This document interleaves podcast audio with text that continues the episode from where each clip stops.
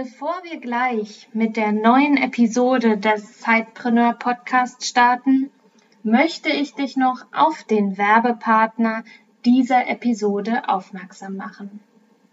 Du willst von Anfang an perfekt organisierte Businessprojekte? Dann mach dein Projektmanagement mit A-Work. Alle To-Dos, Deadlines und Infos zu deinen Zeitprojekten findest du fortan an zentraler Stelle. Und wenn dein Projektteam wächst, dann passt sich A-Work an. Noch dazu komplett DSGVO-konform und entwickelt von Gründern aus Hamburg. Wir selbst im Sidepreneur-Team nutzen A-Work schon seit einigen Monaten und sind begeistert, wie sich die Effizienz bei unseren Aufgaben gesteigert hat weil wir einfach wunderbar Aufgaben hin und her schieben können und auch einen super Überblick haben über den Status quo von den laufenden Projekten. Wenn du A-Work kostenlos testen willst, schau unbedingt in die Show Notes. Dort findest du den Link für deinen kostenlosen Zugang. Und nun viel Spaß mit der Episode. Hallo und herzlich willkommen im Sidepreneur Podcast. Hier dreht sich alles ums Thema nebenberufliches Gründen, Selbstständigkeit und Unternehmertum. Dein Host für die heutige Folge ist Juliane Biener. Und jetzt ganz viel Spaß mit der folgenden Episode.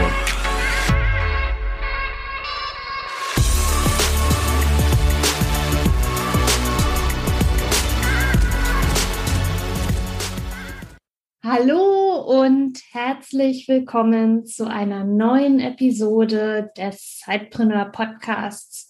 Heute habe ich, Juliane, dir wieder eine sehr inspirierende Interviewfolge mitgebracht. Wir werden nämlich heute darüber sprechen, wie es so aussieht, äh, ja, wenn man sich in der Elternzeit verändert, beziehungsweise wenn man Mutter, wenn man Vater wird. Wir werden jetzt aus der Mutterperspektive gleich sprechen, aber durchaus finden ja Veränderungsprozesse auch bei Männern statt, wenn sie Vater werden. Und von daher wollen wir einfach mal einen Blick auf dieses Thema werfen. Äh, nebenberuflich gründen während der Elternzeit beziehungsweise berufliche Veränderungen während der Elternzeit und ich habe hier heute als Interviewpartnerin die Marie Bockstaller, die wirklich einen ganz interessanten Werdegang hinter sich hat und jetzt auch schon seit einiger Zeit ja selbstständig aktiv ist oder besser gesagt unternehmerisch aktiv ist. Sie ist eine wirklich waschechte Unternehmerin und ist auch da eben nebenberuflich gestartet, inzwischen hauptberuflich in diesem Metier unterwegs und ihre Unternehmerinnenreise, wie sie dazu kam, äh, das wird sie uns heute ein wenig in diesem Interview erzählen. Hallo Marie, schön, dass du heute da bist. Stell dich doch gerne im ersten Schritt mal unseren Zuhörerinnen und Zuhörern vor. Danke, liebe Juliane. Also ich bin sehr, sehr glücklich, hier zu sein und so ein paar Wörter zu mir. Also ich bin die Marie, wie man es schön hören kann, komme ich ursprünglich aus Frankreich. Ich bin jetzt schon seit 2012 in Deutschland, in München und bin damals wegen dem Studium erstmal und dann wegen der Liebe quasi nach Deutschland. Und äh, mittlerweile bin ich äh, 32 und habe eine kleine Tochter, die Ella, die jetzt mittlerweile auch schon dreieinhalb ist. Und wie du es schön ähm, erzählt hast, da werden wir bestimmt wieder drauf eingehen, aber ich habe äh, einen Werdegang, der von Studieren, Forschung, dann äh, Führungskraft und mittlerweile Unternehmerin ist. Und ich habe eine Firma, die sich vor allem zur Aufgabe gemacht hat, mehr Wertschätzung in der Businesswelt zu bringen. So grob erzählt. Mhm. Da werden wir ja nachher auf jeden Fall noch äh, drauf eingehen, wie ja, wie du das schaffen möchtest oder wie du es jetzt auch schon schaffst. Aber erzähl uns doch mal im ersten Schritt, wie das so war, ähm, ja, als du sozusagen noch in Anführungsstrichen völlig frei warst, äh, der Tag komplett dir gehörte. Wie sah da dein beruflicher Alltag aus? Was hast du gemacht? Also du meinst, bevor ich Mutter geworden bin? Genau, als du genau. noch praktisch voll für dich allein, äh, ja, sozusagen nur da warst. Also im Grunde, das äh, war so, ich hatte schon so eine erste Transitionsphase. Also als ich nach Deutschland kam, da war es mitten in meinem Studium. Ich habe ursprünglich Psychologie und Neurowissenschaften ähm, studiert und ich war erstmal in einem Labor angestellt. Ich habe dann den ganzen Tag geforscht und so und habe an einer Doktorarbeit geschrieben. Aber es wurde mir sehr schnell klar, das war auf jeden Fall nicht der Alltag, nicht äh, die Zeit, wie ich sie verbringen wollte.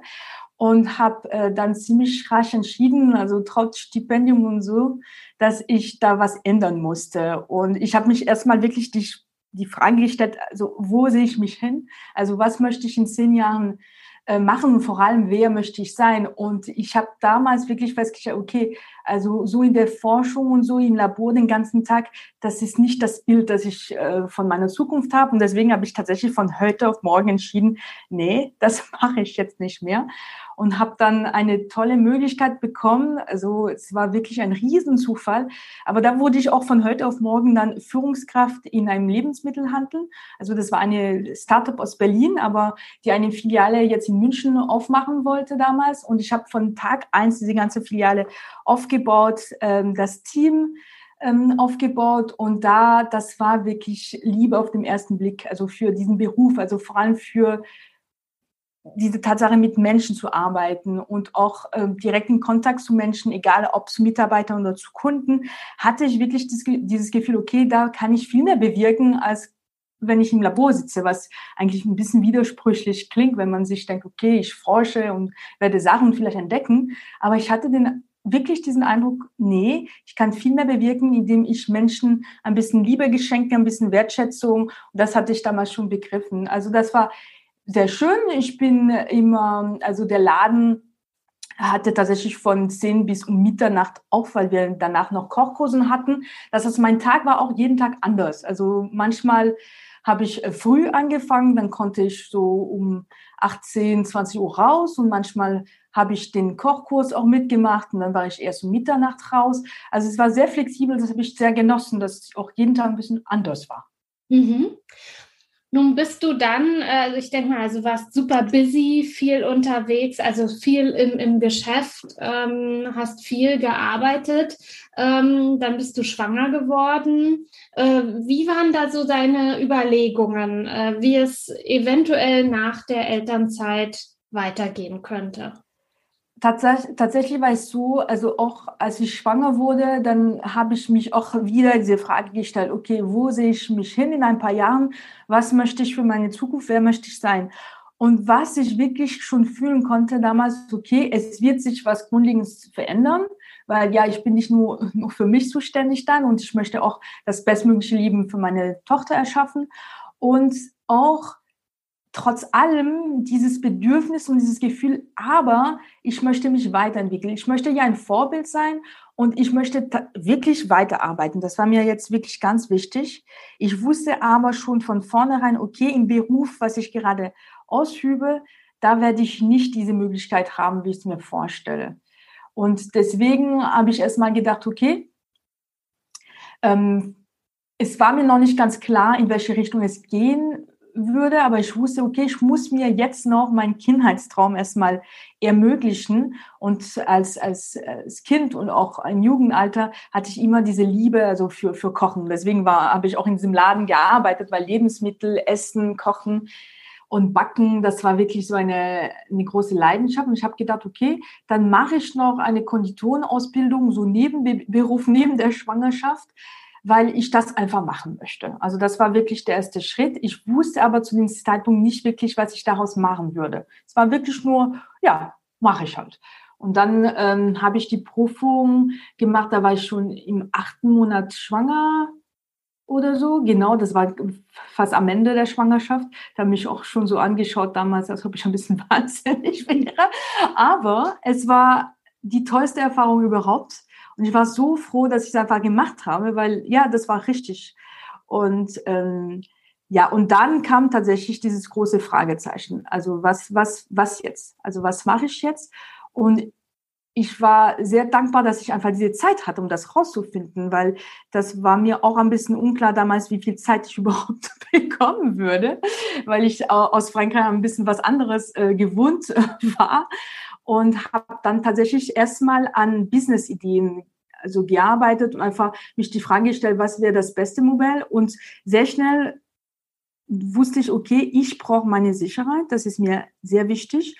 Und den Laden, wo ich gearbeitet habe, ich möchte die Menschen, ich möchte diesen Laden nicht im Stich lassen. Und deswegen wusste ich, okay, nebenbei selbstständig, das ist eine Sache, die ich mir sehr gut vorstellen kann.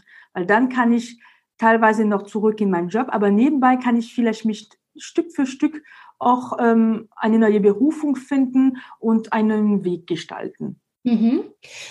Können wir vielleicht da nochmal direkt einhaken? Mhm. Also sagen wir jetzt mal so, äh, wir, wir, wissen ja jetzt hochschwanger sozusagen, hast du noch deinen Abschluss gemacht äh, als Konditorin, dann ist deine Tochter geboren. Mhm. Wann hast du dann angefangen, also als du diese Idee hattest, okay, nebenberuflich, das könnt, ähm, könnte die Lösung mhm. im ersten Schritt für mich sein.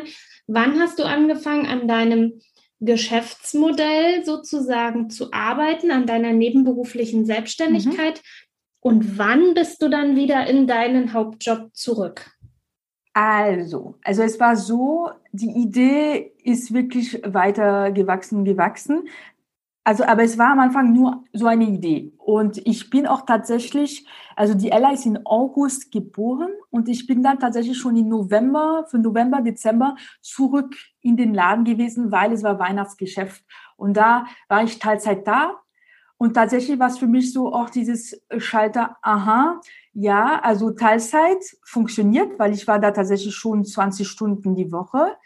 Und mit meinen tollen Partner, was ich an meiner Seite habe, dann wurde es einfach zu diesem Zeitpunkt Ende des Jahres konkret. Ja, ich kann was jetzt aus dieser Idee, aus dieses Gefühl was Konkretes machen. Und im Januar habe ich dann angefangen, an einem Businessplan und an einer konkreten Business-Idee zu arbeiten. Habe ich einen Businessplan geschrieben, habe tatsächlich auch damals schon an einem es gab so einen Gastro-Wettbewerb für Geschäftsideen. Da habe ich auch direkt mitgemacht, damit es auch sofort konkret wird.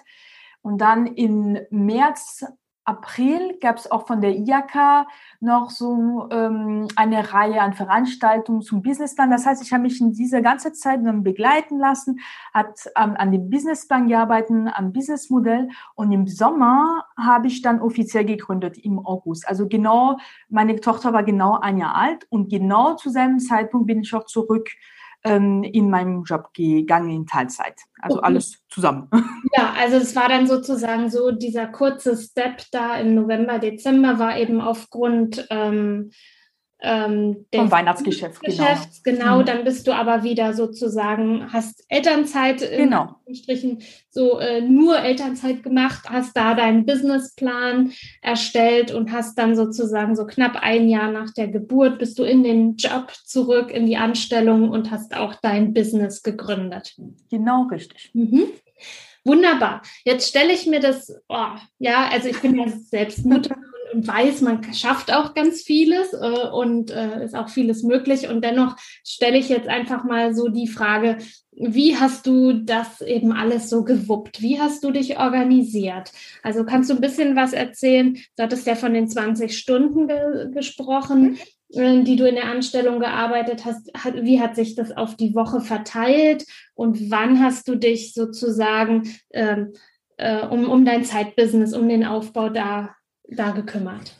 Genau, also da gibt es unterschiedliche Aspekte. Also Aspekt 1, also mein, mein Job äh, wurde tatsächlich auch ein bisschen anders. Es hat ein bisschen, ein paar Monaten gedauert. Also es war wirklich so, als ich zurückkam, die waren, die waren quasi nicht wirklich darauf vorbereitet, dass ich zurückkomme. Mhm. Und da kam schon mal eine ziemlich, ähm, äh, die Situation war ein bisschen kompliziert.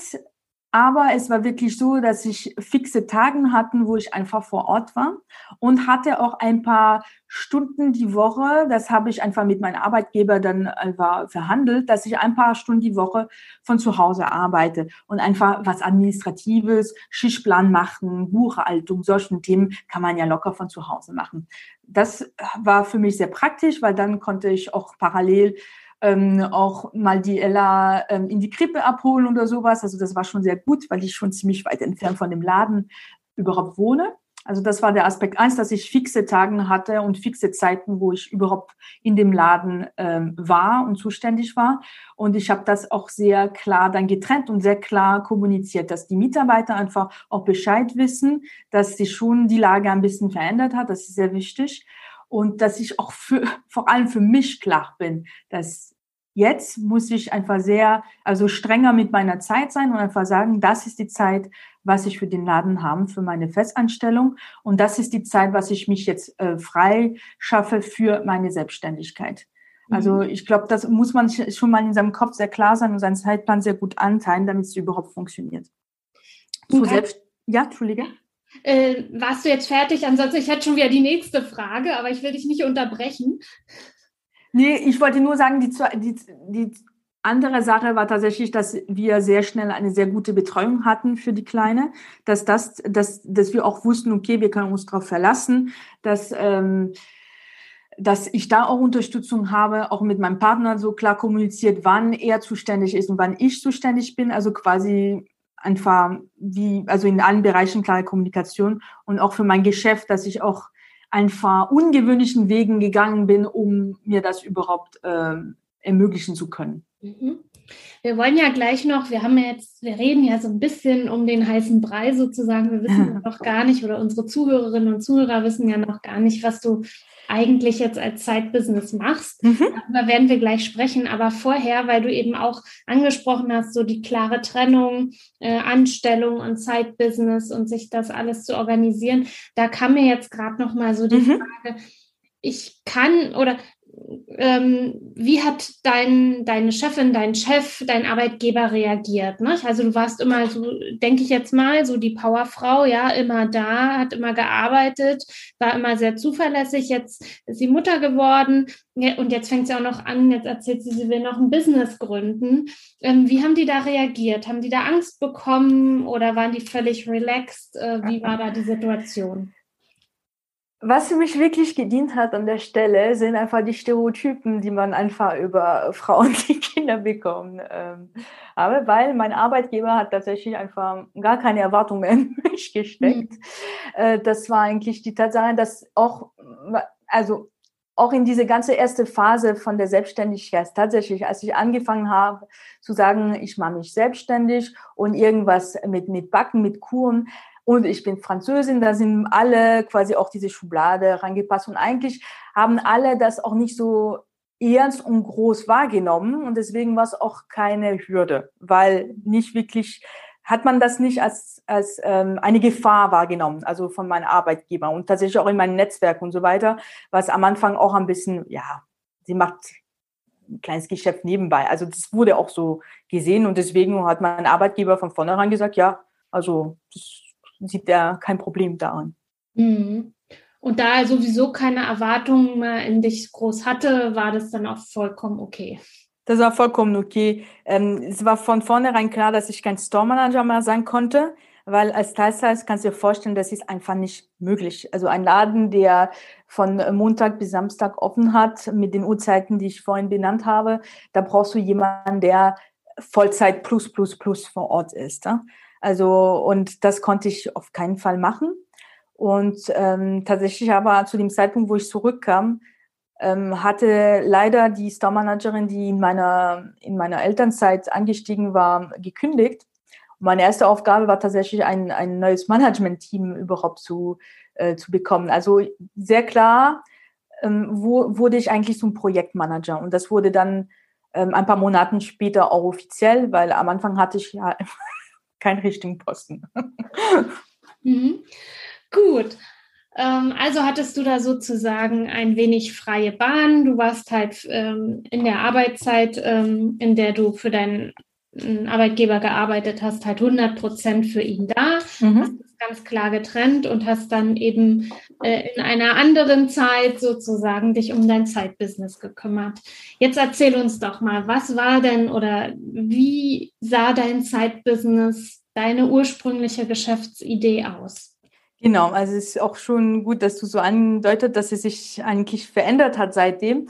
Aber ganz am Anfang war die Idee so, ich möchte ähm, Geschenke machen, ähm, die mehr Sinn ergeben, also mit einem Produkt aus Frankreich, was ähm, auch hier ziemlich unbekannt, unbekannt ist. Das war die Madeleine.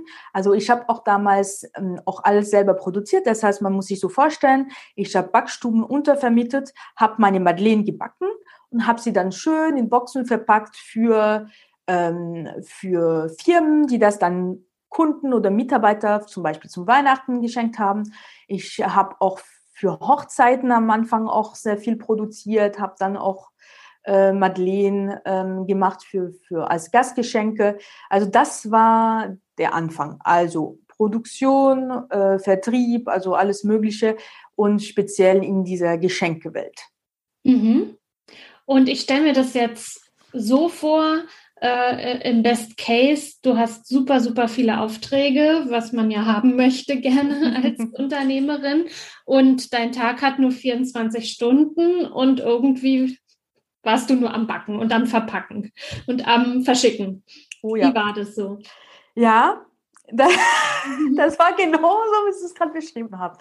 Also es wurde auch immer mehr und ähm, das war wirklich so. Also Backstube den ganzen Tag, dann nachts bin ich dann äh, zurück, habe alles noch verpackt und dann ähm, am selben Tag versendet, weil es war auch ein Produkt, was auch keine große Haltbarkeit hatte, weil es alles frisch war, ohne Konservierungsstoffe und so weiter.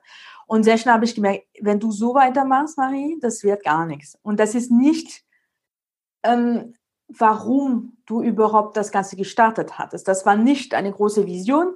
Das war jetzt äh, warum du das so machst, das ist ein bisschen dein Ego und das ist auch ein bisschen, ähm, weil es so einfach ist. Weil es manchmal, wenn man auch so nebenbei anfängt, dann ist es auch einfach auch ein bisschen klein zu bleiben ne? und das auch äh, sehr lange so nebenbei zu machen, was ich auch gemacht habe, weil das hat schon, ich war fast zwei Jahre und so, habe ich es einfach so nebenbei gemacht. Mhm. Ist ja einfach nur so, dass ich irgendwann erkannt habe, wenn ich so weitermache, wird es einfach auch nur nebenbei bleiben. Erstens und zweitens, es kann nicht wachsen. Hm. Weil ich muss da sein, ich muss alles machen, damit überhaupt Aufträge reinkommen, überhaupt äh, was produziert wird. Das kann nicht funktionieren. Mhm. Welche Entscheidung hast du dann getroffen, um zu wachsen und um schlussendlich dann auch die Entscheidung zu treffen, aus dem Nebenberuflichen eine Vollzeitunternehmung äh, zu machen? Also du wirst vielleicht denken, es ist ein bisschen äh, nicht so intuitiv, aber ich habe erstmal eine Pause gemacht. Also ich habe erstmal wirklich gesagt, ähm, nee, der, ich muss wirklich nochmal das Ganze reflektieren, was ich überhaupt jetzt gerade tue. Und tatsächlich war es das genau zu dem Zeitpunkt Anfang äh, 2020, wo ähm, eh alle meine Aufträge gerade gecancelt worden sind, weil ich hatte sehr viele Aufträge für, für Messen und solchen Sachen. Natürlich wurden sie ja alle abgesagt wegen der Corona-Krise. Und ähm, das war für mich auch diese Offenbarung, dass ich erstmal erleichtert war. Und dann habe ich wirklich erkannt, okay, nee, da, da habe ich ein Problem. Wenn ich erleichtert bin, wenn ich weniger Aufträge habe, dann läuft irgendwas wirklich nicht richtig.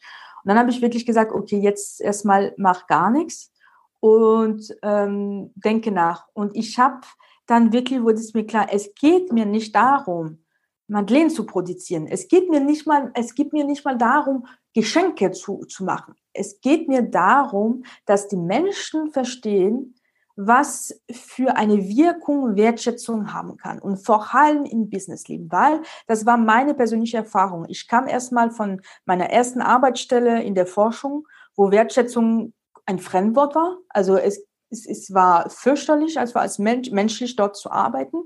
Und dann bin ich in eine Welt gekommen, wo ich große Chance hatte, einen Chef zu haben, der das komplett verstanden hat, dass jeder Mensch den gleichen Wert hat, egal wo du stehst, egal ob du jetzt in der Küche bist oder an der Kasse, du bist ein Mensch und deswegen haben alle den gleichen Wert. Und ohne dich kann den Laden nicht laufen. Und ich habe mir wirklich gesagt, wenn die Menschen das in dieser Businesswelt einfach verstehen, dieser Schlüssel, dann könnte sich so viel verändern. Mhm. Und dann wusste ich, okay, ich muss eigentlich über das Thema reden vor allem und einfach erklären, hey, ich habe sogar ein Vehikel erfunden, um genau diese Wertschätzung dann nochmal zu zeigen und damit du ähm, einfach ein, ein einen Weg, also ein Mittel bekommst, um das richtig auszudrücken, weil es ist nicht immer einfach, wenn man es nie gelernt hat. Was ist Wertschätzung? Wie mache ich das überhaupt? Und dann habe ich verstanden, okay, mein Produkt muss sich auch verändern, damit das nochmal viel, viel, viel deutlicher wird. Mhm. Genau. Und wie hat es sich dann verändert? Du backst jetzt nicht mehr die Madeleines allein, Nein. sondern was ist es jetzt? Also erstmal habe ich gesagt, ich kann nicht mehr selber produzieren, das ist nicht sinnvoll, das das ist auch, es geht ja auch nicht um das Produkt, sondern um die Botschaft. Deswegen habe ich gesagt, okay, das Produkt muss im Hintergrund kommen. Es muss nicht Madeleine sein, es muss nur ein Produkt sein, das diese Werten ausstrahlen. Und deswegen habe ich gedacht, okay, ich fahre jetzt nach Frankreich. Ich bin nach Frankreich gefahren und habe mich auf die Suche nach kleinen Manufakturen gemacht, habe dort angeklopft und dann habe ich einfach die Idee erzählt und habe tatsächlich ein paar begeistern können von dem Konzept. Und äh, die sind alle kleine Betriebe, also alles Familienbetriebe, die das das Jahrzehnten machen und diese Liebe zum Produkt haben und auch einfach alles, also man weiß, die Person, die das backt, macht das mit Liebe. Und ich habe irgendwie diese Vorstellung, die Liebe kann man dann schmecken. Mhm. Und diese Produkte habe ich, habe ich unterschiedliche Sachen aus ganz Frankreich und das, der zweite Schritt war, okay, wie kann ich das verpacken, und dass es auch sinnvoll und auch Liebe ausstrahlt und auch einen sozialen Sinn macht und auch wertschätzend ist. Und dann habe ich eine Zusammenarbeit mit einer Blindenwerkstatt in München gestartet, wo ich einfach, ich sag's dir, das ist einfach eine Erfüllung, mit denen zu arbeiten. Es macht so viel Sinn und es ist einfach so schön und es macht so viel Spaß. Und deswegen machen Sie das jetzt, also Sie bekommen quasi die Leckereien aus Frankreich dort geliefert mhm. und Sie verpacken das Ganze und verschicken es dann direkt den Kunden, also die Mitarbeiter oder die Kunden von Firmen. Mhm. Und das letzte war, okay, wie kann mein Kunde seine Wertschätzung wirklich ausdrücken? Natürlich gibt das Produkt und das Produkt strahlt schon diese Wertschätzung aus, aber es muss weitergehen. Es muss von, von ihm kommen. Und deswegen habe ich gedacht, okay, er muss das mit seiner Stimme machen. Und ich habe dann einen Weg gefunden, um in dieser Box eine Sprachbotschaft zu integrieren. Das heißt, der Chef kann jetzt seinen Mitarbeiter mit seiner Wörter sagen, danke, danke für deine tolle Arbeit. Ich weiß, dass die Situation gerade nicht so optimal ist und ich weiß das wirklich zu schätzen, dass du trotzdem äh, mit so viel Ehrgeiz und Motivation an der Sache bist und zusammen schaffen wir das. Mhm. Und das verändert alles. Das ist eine super tolle Idee und ja, die ist jetzt praktisch auch skalierbar, oder?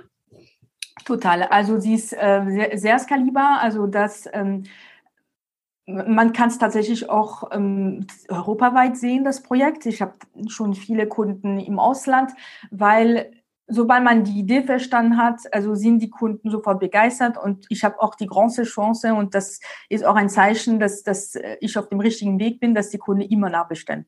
Immer. Mhm. Also das ist schon okay, dann hat es funktioniert. Und ähm, jetzt ist es wirklich so, dass ich auch das Projekt viel größer gestaltet habe mhm. und dass ich mit Menschen zusammenarbeite. Also wie ich gesagt habe, also es geht mir immer um diese menschliche Seite, um diese Wertschätzung und irgendwie habe ich mich dann die Frage gestellt, okay, ich habe das jetzt alles erschaffen, es funktioniert, wie kann ich noch mehr daraus machen, wie kann ich mehr mit dem Projekt geben? Und ähm, jetzt schließt sich einfach den Kreis, weil jetzt ist es so, dass ich mit Frauen in Elternzeit ähm, insbesondere tatsächlich auch, äh, ich habe jetzt ein paar Rentner, die auch äh, bei mir mitmachen und einfach sagen, ja, ich möchte auch lernen, wie ich nebenbei ähm, ein Produkt verkaufe, wie ich nebenbei mich selbstständig mache. Und das können sie alles innerhalb der Modern Bakery erstmal lernen und mit unserem Produkt das auch mal testen. Mhm. Also und so ist jetzt das Projekt wirklich, wo ich sage, ja, das ist genau, was ich damals vor Jahren einfach gesehen hatte. Also mhm. dieser Sinn. Sehr schön. Das ist also dann praktisch so, dass, dass du ähm, Menschen hast, die eben dann genauso begeistert sind von deinem Produkt, davon dann erzählen und sozusagen dann ihr gegenseitig von dem Erfolg äh, partizipiert. Genau, also das ist für mich diese Anfangsphase, weil ich, ich kann mich auch wieder sehen damals. Weißt du, als du anfängst und einfach, du hast gerade ein Kind bekommen und dann willst du dich nochmal selbstständig machen, wie viele Ängste in dir kommen, ne? ob das überhaupt Sinn macht, ob du jetzt nicht deine komplette Sicherheit äh, einfach in, in, in, in Gefahr bringt. Also äh, ich weiß, dass eigentlich die größte Gefahr, was, was bei Menschen entsteht, sie, sie ist alles im Kopf. Und ich glaube wirklich, ich bin fest davon überzeugt, dass wenn diese Menschen einfach, die, einfach nur dieses kleines Gefühl, ja, aber vielleicht probiere ich da aus, dass ich denen einen Rahmen gebe, wo sie einfach sicher werden. Und es geht mir nicht darum, dass sie unbedingt langfristig mein Produkt vertreiben, aber es geht nur darum, dass sie für diese Anfangszeit sicher werden. Alles lernen, was sie lernen müssen, um sich sicher zu fühlen, Buchhaltung, Vertrieb, Marketing und danach gehen sie ihr eigenen Weg. Dann, dann ist meine Mission erfüllt. Wenn sie einfach bei mir bleiben, ist auch schön, mhm. aber trotzdem, also für sie wünsche ich mir, dass sie dann noch größer denken. Mhm. Toll, ein wirklich tolles Projekt. Kannst du noch mal erzählen, wie ein typischer oder wahrscheinlich gibt es keinen typischen Arbeitstag bei dir, aber wie kann ich mir das vorstellen? Also äh, anfangs warst du eben die, die eben auch in der Backstube stand und gebacken hat und, und verpackt hat. Und wer ist die Marie heute? Wie arbeitet die heute? Auch sehr flexibel und das, das ist genau, was, was ich mir auch äh, immer gewünscht habe. Also flexibel, flexibel zu arbeiten von überall. Also ich habe ähm, jetzt tatsächlich auch verschiedene Coworking Space, wo ich mal hier und da arbeite, weil ich bin auch jemand, der, ich brauche neue Umgebung, um kreativ zu bleiben. Und ich versuche tatsächlich ähm, mein, mein Projekt immer zu optimieren. Und es gibt die immer Baustellen. Ne? Ich habe jetzt äh, dieses Jahr vor allem sehr viel programmiert. Also ich habe mir das selber beigebracht, wie ich jetzt ähm, ein Tool baue, weil mein Ziel war auch, dass die Vertriebspartner und dass meine Assistenz einfach so unabhängig wie möglich arbeiten können von zu Hause, ohne dass sie ständig was fragen müssen, sondern einfach entscheiden können, wann sie arbeiten. Deswegen habe ich Tools gebaut, wo sie einfach von alleine alles äh, dann äh, machen können. Und jetzt gerade ist die größte Arbeit, das Projekt bekannt zu machen, also eher ein bisschen mehr PR, solchen Sachen, also ein bisschen mehr die Stimme für das Projekt zu sein. Mhm. Und deswegen, also ist auch sehr viel Interviews, äh, Artikel in der Presse, äh, Podcasts und genau, sehr viel reden. ein Projekt halt in die Welt zu bringen. Genau, genau. genau. Aber das macht unendlich viel Spaß, muss mhm. ich echt sagen. Die Begeisterung hört man dir auch total an, auf jeden Fall. Was hättest du denn gerne vor deiner Gründung gewusst, wenn du heute noch mal starten würdest? Tatsächlich, also ich hätte viel früher einen, einen Mentor gebraucht, glaube ich, was ich sehr, viel zu viel erkannt habe, weil ich einfach dieses Ding in mir habe, manchmal, der mir sagt, ja, ich kann ja alles schaffen, was sehr, sehr cool ist, aber trotzdem manchmal ist es auch schön, wenn man eine Abkürzung bekommt und nicht alle Hürden voll ins Gesicht bekommt, sondern erstmal ähm, von jemandem hört, hey, du könntest vielleicht das so und so probieren. Also das, das ähm, wäre großartig gewesen. Genau. Und deswegen ist auch ein bisschen der Grund, warum ich das jetzt alles so mache, wie ich es mache. Ja. Wer inspiriert dich denn? Und, und gibt es vielleicht ein Buch oder Bücher, die du jedem, der jetzt nebenberuflich starten möchte, empfehlen würdest? Inspiration ist für mich sehr wichtig und zum Beispiel, ähm, jetzt ist mir das spontan im Kopf gekommen und deswegen muss das das Richtige sein. Ähm, ich weiß nicht, ob du sie kennst, aber bestimmt Katharina Katz, sie ist ähm, aus Hamburg, glaube ich, wenn ich, oder Berlin und sie hat ein Buch geschrieben, wo sie unglaubliche ähm, Gründungsfrauen interviewt hat und einfach deren Geschichte erzählt hat in einem Buch. Und das fand ich damals auch ähm, was Großartiges, um um inspiriert zu sein und einfach zu dieses Gefühl zu bekommen, ja, es wird klappen, ja, es wird funktionieren. Also das ist auf jeden Fall ähm, ein tolles Buch. Und sonst mh, mm, John Strelecki würde ich auch sehr gerne ähm, empfehlen, The Big Five for Life. Also sind schon viele Sachen. Ähm, es fängt ja alles im Kopf. Und deswegen glaube ich, man muss auch, wenn man sich selbstständig machen möchte, sich damit auseinandersetzen. Auch nicht nur, weißt du, körperlich Fitness so manch, aber auch mental Fitness. Mhm. Und da sind wunderbare äh, Bücher da draußen. Ne? Mhm. Stefan Mehrath, auch Deutscher, den man sehr, die ich sehr gerne nenne. Also kann mhm. ich eine lange Liste machen. ja, auf jeden Fall. Ähm, jetzt hast du ja gesagt, dass du auch selbst äh, Tools entwickelst, um halt deine Arbeitsprozesse gerade jetzt auch mit denen, mit denen du zusammenarbeitest, zu optimieren. Gibt es vielleicht auch ähm, Tools, die jetzt sozusagen jedermann von uns nutzen äh, könnte, ähm, die praktisch unheimlich den, den Arbeitsweg oder, oder den, die Organisation eines Zeitpreneurs erleichtern? Gibt es da ein Tool, auf das du nicht ähm, also ja, also ich muss sagen, also ich, vielleicht ist es äh, nicht so populär, das zu sagen, aber ähm, Google ist mein Freund. Also ich muss wirklich sagen, die haben da so viele unglaubliche Tools ge gebaut und in der Zeit weiterentwickelt. Also ich ähm, arbeite sehr viel mit Sheets. Das sind die Sheets, die ich programmiere, um äh, Arbeitsschriften zu automatisieren. Ähm, zum Automatisierung nutze ich auch Zapier. Das ist ein tolles Tool, wo man, wenn man nicht programmieren kann, trotzdem einfaches Skript äh, generieren kann, um zum Beispiel, also ein tolles Beispiel, zum Beispiel, du hast eine Rechnung, die reinkommt und du willst automatisiert, dass sie im richtigen Folder, Folder reinkommt und mhm. vielleicht sogar in deine Buchhaltungstabelle direkt eingetragen wird, weißt du? Also es gibt ja viele Sachen, die, wenn man sich ein bisschen damit auseinandersetzt, kann man so viel Zeit sparen. Und da bin ich echt ein Freund davon und ich bin halt begeistert auch von dieser Technik und das alles zu lernen. Mhm. Also ja, also das, das würde ich schon nennen und mit Google hast du den Drive, E-Mails, also du hast alles. Also für mich ist es sehr wichtig, auch dass ich nur an einem Ort gehen muss und dass ich das auch von zu, also von überall äh, zugreifen kann. Also das mhm. ist mir ganz wichtig. Ja, vielen Dank für deine Tipps. Also Marie, ich muss sagen, man hört dir die Begeisterung total an. Ich finde, du hast eine tolle Vision, eine tolle Idee. Ähm, ja, die du da in die Welt bringen möchtest und Wertschätzung, äh, wenn nicht gerade in dieser Zeit, äh, wann ist sie dann äh, je wichtiger gewesen? Und es ist toll, ja. dass du damit ja jetzt auch ein Statement setzt und ja ähm, auch in den Köpfen der Arbeitgeber oder der Chefs und Chefinnen und natürlich auch der Selbstständigen, nicht? Also man kann natürlich auch seine Kunden ja natürlich oder man sollte auch seine Kunden wertschätzend ja äh, behandeln und ihnen vielleicht hier und da auch was Gutes tun. Und von daher hast du da, finde ich, ein ganz, ganz tolles äh, Produkt äh, ja, kreiert und in die Welt gebracht. Und ich wünsche dir da ganz viel Erfolg. Äh, bevor wir jetzt schließen und du vielleicht nochmal so, ja, the stage is yours ist, du sagen kannst, was du unseren Hörerinnen und Hörern mit auf den Weg mitgeben willst. Aber vorher noch kurz, wo findet man dich, wenn man mehr über dich und dein Projekt erfahren möchte? Sehr gerne. Also ich bin schon auf Social Media zu finden, also Facebook, Instagram und vor allem LinkedIn, muss ich sagen, auch eine Plattform, die ich ähm, eigentlich sehr schätze und liebe, weil der Umgangston ist auch sehr wertschätzend, muss ich sagen. Also das auf jeden Fall. Und sonst gibt es ja natürlich meine Webseite modernbakery.de. Und da kann man auch ähm, zum Partnerprogramm kommen. Aber ganz ehrlich, kann, kann sich auch jeder bei mir dann per äh, Nachricht, also per, per ähm, Schnellnachricht auf Instagram oder LinkedIn oder so melden. Also immer gerne. Also ich bin zu finden.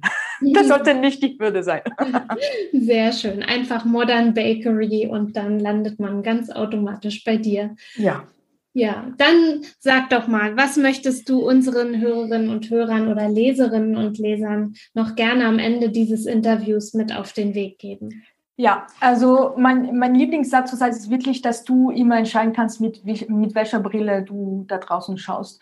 Und man wird ein bisschen so gepult, ähm, in seiner Schublade zu bleiben, ne? weil es gibt ja so viele Stereotypen über Frauen jetzt, die Kinder bekommen und was du tun solltest, was du nicht tun solltest.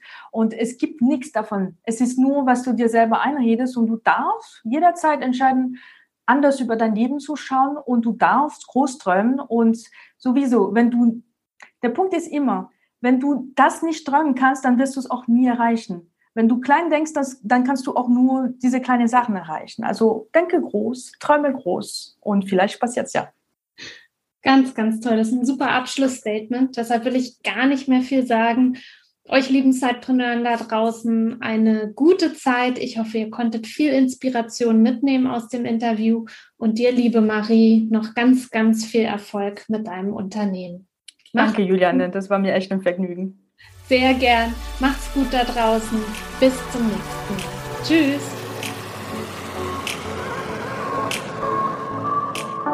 Du willst noch mehr Tipps, Tricks und dich mit anderen Zeitpreneuren vernetzen? Dann komm doch einfach in unsere Facebook-Community. Den Link dazu findest du in den Show Notes.